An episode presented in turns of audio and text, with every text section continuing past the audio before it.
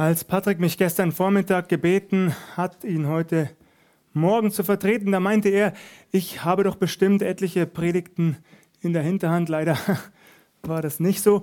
Aber ich hatte zumindest schon einige Gedanken für die nächste Predigt, die ich ursprünglich in zwei Wochen halten wollte, sodass es mir nicht ganz so schwer fällt, auch heute Morgen etwas zu euch zu sagen. Der hohe Priester im auserwählten Volk Gottes in Israel hatte eine ganz, ganz wichtige Funktion. Er war nicht nur religiöser Anführer, nicht nur das Oberhaupt der israelitischen Priesterschaft, der Vorsitzende des jüdischen Gerichtshofes, des Sanhedrins. Er war auch politischer Anführer. Wir sehen das insbesondere bei unserem Herrn Jesus, bei seiner Gefangennahme und seinem Verhör. Der hohe Priester muss, musste zwangsläufig, damals war es so, mit den römischen Besatzern in Kontakt treten, denn den Juden selbst war es nicht gestattet, ein Todesurteil auszusprechen, geschweige denn zu vollstrecken. So hatte er auch eine politische Funktion. Die allerwichtigste war jedoch, dass er einmal im Jahr stellvertretend das gesamte Volk entsühnen durfte, konnte, musste. Wenn ihr das genauer wissen wollt, wie das vonstatten ging, ich mache euch Mut, lest einmal in 3. Mose 16 all die Vorgänge, die Rituale, die eingehalten werden mussten am Versöhnungstag, am Yom Kippur, der natürlich im Judentum bis heute eine enorme, ja beinahe herausragende Stellung einnimmt. So musste der hohe Priester zunächst einmal sich selbst entsühnen, sich und seine Familie. Er musste ein Sündopfer für sich darbringen, bevor er überhaupt daran denken konnte, auch für das Volk einzutreten, stellvertretend für das Volk. Zwei äh, Ziegenböcke wurden ihm übergeben, über die anschließend das Los geworfen wurde. Das der Ziegenbock, auf den das Los für den Herrn fiel, der wurde für den Herrn geopfert. Der Ziegenbock, auf den das Los für Azazel sehr wahrscheinlich ein Wüstendämon fiel. Der wurde anschließend mit den gesamten Sünden des Volkes Israel beladen und in die Wüste geschickt. Wie gesagt, wenn ihr mehr wissen wollt, lest gerne mal rein. Vielleicht habt ihr das sogar getan. Ein ganz spannender Bericht. Es steht bis ins kleinste Detail drin, wie er sich kleiden musste, wohin das Blut der Opfertiere gesprengt werden musste oder durfte. Wirklich spannend. Der Hohepriester hatte eine besondere Funktion. Die Bibel lässt uns allerdings wissen, dass es einen weitaus größeren Hohenpriester gibt als einen menschlichen im Judentum. Und darum geht es in unserem heutigen Predigttext. In Hebräer 4, Vers 14 heißt es zunächst. Weil wir denn einen großen hohen Priester haben, Jesus, den Sohn Gottes, der die Himmel durchschritten hat, so lasst uns festhalten an dem Bekenntnis. Immer wieder wird es im Hebräerbrief betont, ich habe es auch in den vergangenen Wochen gesagt, Jesus Christus wird nicht nur als der vorgestellt, der einmal gekommen ist, der als Mensch unter Menschen lebte, sondern auch als der erhöhte Herr. Übrigens, weil heute der erste Advent ist, so gewinnt unsere Adventszeit eigentlich eine doppelte Bedeutung. Wir erinnern uns einerseits an das Kommen Jesu Christi, an das Kind in der Futterkrippe. Zugleich erwarten wir aber voller Freude seine Wiederkehr auf den Wolken des Himmels. Und dieser unser Herr Jesus Christus, der Sohn Gottes, das letztgültige Wort an die Menschen, er ist der große hohe Priester, der wahre hohe Priester, könnte man sagen, der die Himmel durchschritten hat. Vielleicht seid ihr beim Zuhören über diese Formulierung gestolpert, die Himmel durchschritten, warum Mehrzahl? Auch wir kennen das, nicht wahr? Wenn wir verliebt sind, dann sind wir wo? Im siebten Himmel, nicht wahr? Im siebten Himmel sind wir dann. Alles sehen wir durch eine rosarote Brille. Und tatsächlich auch diese Lehre, die kommt ja im weitesten Sinne aus der Bibel selbst. Im Hebräerbrief wird immer wieder im Wechsel mal die Einzahl, mal die Mehrzahl gebraucht. Ganz selbstverständlich. Mal ist der Himmel oder wird der Himmel als Teil der Schöpfung betrachtet. Mal ist der Himmel der Wohnsitz unseres Gottes.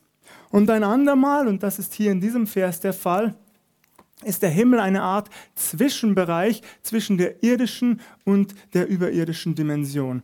Und das greift übrigens auch Paulus auf, wenn er in 2. Korinther 12, Vers 2 davon spreche, erkenne eine Person, ich vermute, er meine sich selbst damit, aber ich kann das nicht belegen, äh, nicht abschließend zumindest, der im dritten Himmel gewesen sei.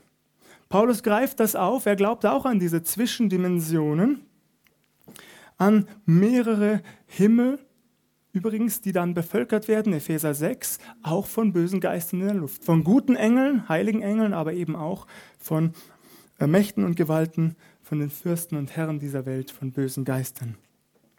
Und all diese Zwischenbereiche hat unser Herr Jesus durchschritten als er sich dann auch zur Rechten Gottes des Vaters gesetzt hat. Nichts hat ihn aufgehalten, nichts hat ihn daran gehindert. Kein Stoppschild, kein Türsteher, niemand hatte die Berechtigung, unseren Herrn Jesus am Durchschreiten dieser, dieses Zwischenbereichs oder dieser Zwischenbereiche zu hindern. Er ist hindurchgegangen als großer Hohepriester, als Sohn Gottes, der nun zur Rechten des Vaters sitzt. Und deswegen sollen wir festhalten an dem Bekenntnis. Mit dem Wort Bekenntnis sind übrigens keine ähm, theoretischen Glaubensbekenntnisse gemeint, die wir einmal auswendig gelernt haben und immer mal wieder, wenn sie uns gerade passen, rezitieren, sondern es ist damit gemeint, an der ganz praktischen Erfahrung festzuhalten. An der Erfahrung, die wir gemacht haben mit unserem Herrn Jesus Christus. Gerade dann, wenn wir in Anfechtungen sind, in Hebräer 10 Vers 32 heißt es, Gedenkt aber der früheren Tage, an denen ihr, die ihr erleuchtet wurdet, erduldet habt, einen großen Kampf des Leidens, indem ihr zum Teil selbst durch Schmähungen und Bedrängnisse zum Schauspiel geworden seid, zum Teil Gemeinschaft hattet mit denen, welchen es so erging. Denn ihr habt mit den Gefangenen gelitten und den Raub eurer Güter mit Freuden erduldet, weil ihr wisst, dass ihr eine bessere und bleibende Habe besitzt. Darum werft euer Vertrauen nicht weg, welches eine große Belohnung hat. Und das kann auch uns ermutigen, darf auch uns ermutigen bei allem, was vielleicht noch auf uns wartet, auf uns zukommt in unserem Leben. Halten wir fest an den wertvollen Erfahrungen, ganz praktischen Glaubenserfahrungen, die wir an der Seite unseres Herrn Jesus schon gemacht haben. Was wir schon erlebt haben mit ihm. Nicht nur an toten Buchstaben, so formuliere ich es mal, sondern ganz praktisch an dem, was wir durch den Heiligen Geist schon erfahren konnten auf unserem Glaubensweg. Halten wir fest daran. Vers 15. Denn wir haben nicht einen hohen Priester, der nicht könnte mitleiden mit unserer Schwachheit, sondern der versucht worden ist in allem wie wir, doch ohne Sünde. Das Spannende an diesem Vers ist, dass das Wort, das hier im Luthertext mit Schwachheit übersetzt ist, im Griechischen eine weitere Bedeutungsspanne besitzt. Tatsächlich könnte es auch mit Krankheit übersetzt werden. Und das fand ich sehr spannend, denn dann sind wir bei Jesaja 53. Ich möchte uns diese Verse einmal vorlesen, ganz bekannte Verse, vermutlich kennt ihr sie. Jesaja 53 ab Vers 4, da heißt es: Fürwahr, er trug unsere Krankheit und lud auf sich unsere Schmerzen. Wir aber hielten ihn für den, der geplagt und von Gott geschlagen und gemartert wäre. Aber er ist um unserer Missetat willen verwundet und um unserer Sünde willen zerschlagen. Die Strafe liegt auf ihm, auf dass wir Frieden hätten, und durch seine Wunden sind wir geheilt. Das heißt, mit diesem Wort hier im Hebräerbrief ist eigentlich der gesamte Mensch angesprochen. Psychisch und physisch, körperlich, seelisch. Alles ist hier umfasst mit diesem Begriff Schwachheit, der im Griechischen auch Krankheit bedeuten kann. Jesus Christus kann mitleiden, ganz egal, was uns trifft. Völlig egal, was auf uns zukommt. Jesus Christus kennt uns ganz genau. Er lebt in uns durch seinen Heiligen Geist. Er sieht dein Herz, er sieht mein Herz und er ist bei uns in allem, was uns begegnet. An positivem, aber auch an negativem.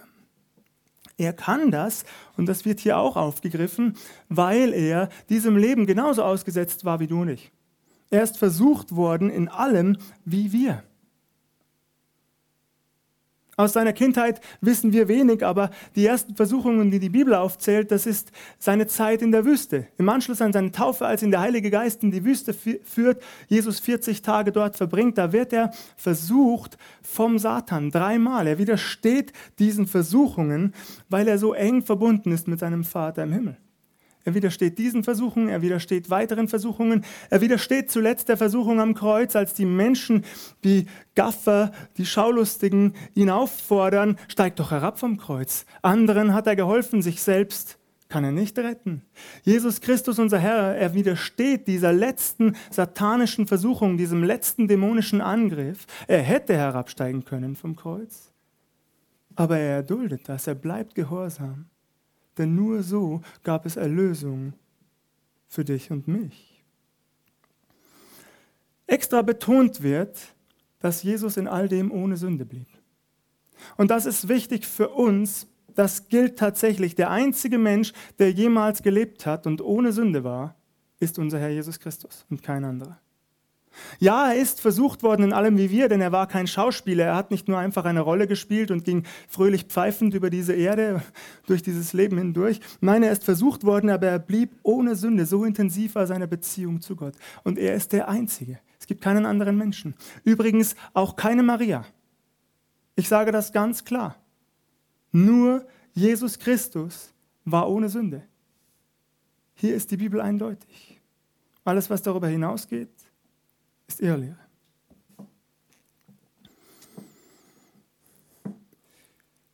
Versucht wie wir in allem, aber ohne Sünde. Und jetzt kommt es ganz praktisch für uns. Vers 16. Darum lasst uns freimütig hinzutreten zu dem Thron der Gnade, auf dass wir Barmherzigkeit empfangen und Gnade finden und so Hilfe erfahren zur rechten Zeit. Wir haben die Möglichkeit, freimütig hinzuzutreten zu dem Thron der Gnade. Ich wiederhole das einfach nochmal, es ist so schön formuliert, ich könnte es gar nicht besser ausdrücken. Wir können vor den Thron des lebendigen Gottes kommen, vor seinen Gnadenthron. Und dort können wir Barmherzigkeit empfangen, Gnade finden und auf Hilfe zur rechten Zeit hoffen. Und ich lag heute früh wach. Ähm, unsere Kinder sind immer recht früh wach. Heute war es halb sechs etwa und dann dachte ich, oh nein, halb sechs. Hätte so gern noch geschlafen, aber es ging nicht. Und dann lag ich eben wach und hatte die Gelegenheit, das war ja auch gut, war ein Vorteil, einfach noch einmal meine Gedanken ein bisschen zu sortieren und zu ordnen. Und plötzlich durchzuckt es mich so, wie ein Blitz den Himmel durchzuckt. Und ich war mir recht schnell sicher, okay, das war ein Gedanke des Heiligen Geistes, den ich heute erwähnen darf, erwähnen soll. Ich komme noch einmal zurück auf das Wort Krankheit, das ich erwähnt habe. Denn als ich so in meinem Bett lag, da habe ich festgestellt, oder zumindest habe ich oft den Eindruck, ich formuliere es etwas vorsichtiger an dieser Stelle, dass selbst wir Christen gerne an unseren Krankheiten festhalten.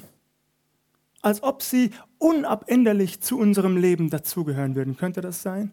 Und so formulieren wir das auch. Ich habe das auch in meinem Leben festgestellt. Als ich früher mal eine Zeit lang Tabletten nehmen musste, da habe ich immer wieder gesagt, ich muss noch meine Tabletten nehmen.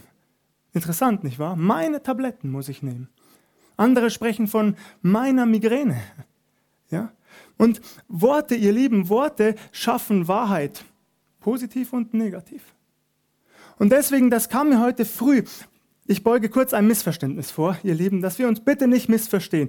Das heißt nicht, dass wir nie wieder Tabletten nehmen können, dass wir alle auf einen Schlag gesund werden. Das sage ich hier auf keinen Fall aus, denn das wäre Irrlehre.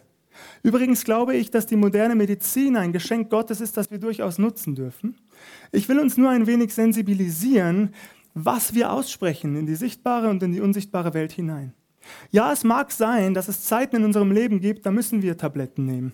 Vielleicht auch länger, vielleicht sogar lebenslänglich. Ich kann das nicht ausschließen, aber ich bitte uns, dass wir niemals beginnen, daran zu zweifeln, dass unser Herr Jesus uns zu jedem Zeitpunkt unseres Lebens gesund machen kann.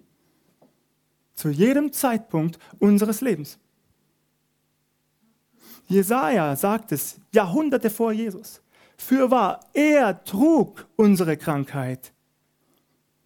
Diese Krankheit, jede Krankheit, die dich plagt, die gehört nicht unabänderlich zu dir und deinem Leben.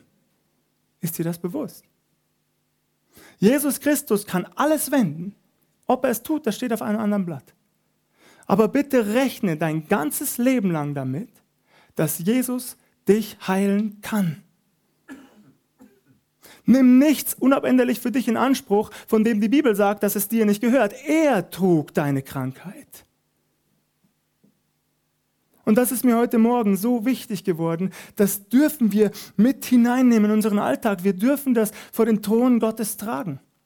Er hat verschiedene Wege, uns aufzurichten. Jakobus sagt das ganz deutlich. Dass man für Kranke beten darf, dass man Heilung erwarten darf, aber dass Heilung sich manchmal auf eine andere Art und Weise manifestiert, wie wir das erwarten, nämlich, dass es zuallererst auch um Gesundung von innen heraus geht, indem uns Sünden vergeben werden. Und dann kommt Jesus hinein und er trägt die Krankheit mit uns, er begleitet uns hindurch, aber er kann sie auch abnehmen, sofort und vollständig. Und das ist mir heute Morgen so wichtig geworden. Bitte achten wir darauf, was wir sagen. Meine Tabletten, meine Migräne, meine Rückenschmerzen. Nein, nein. Es mag sein, dass sich das in unserem Leben manchmal so zeigt oder auch auf einen längeren Zeitraum gesehen, aber es gehört nie Nie und nimmer zu uns. Jesus hat es getragen. Und darauf dürfen wir uns berufen. Und so will ich uns einfach ermutigen, wirklich vor dem Thron Gottes ganz freimütig zu stehen, als geliebte Kinder Gottes. Amen.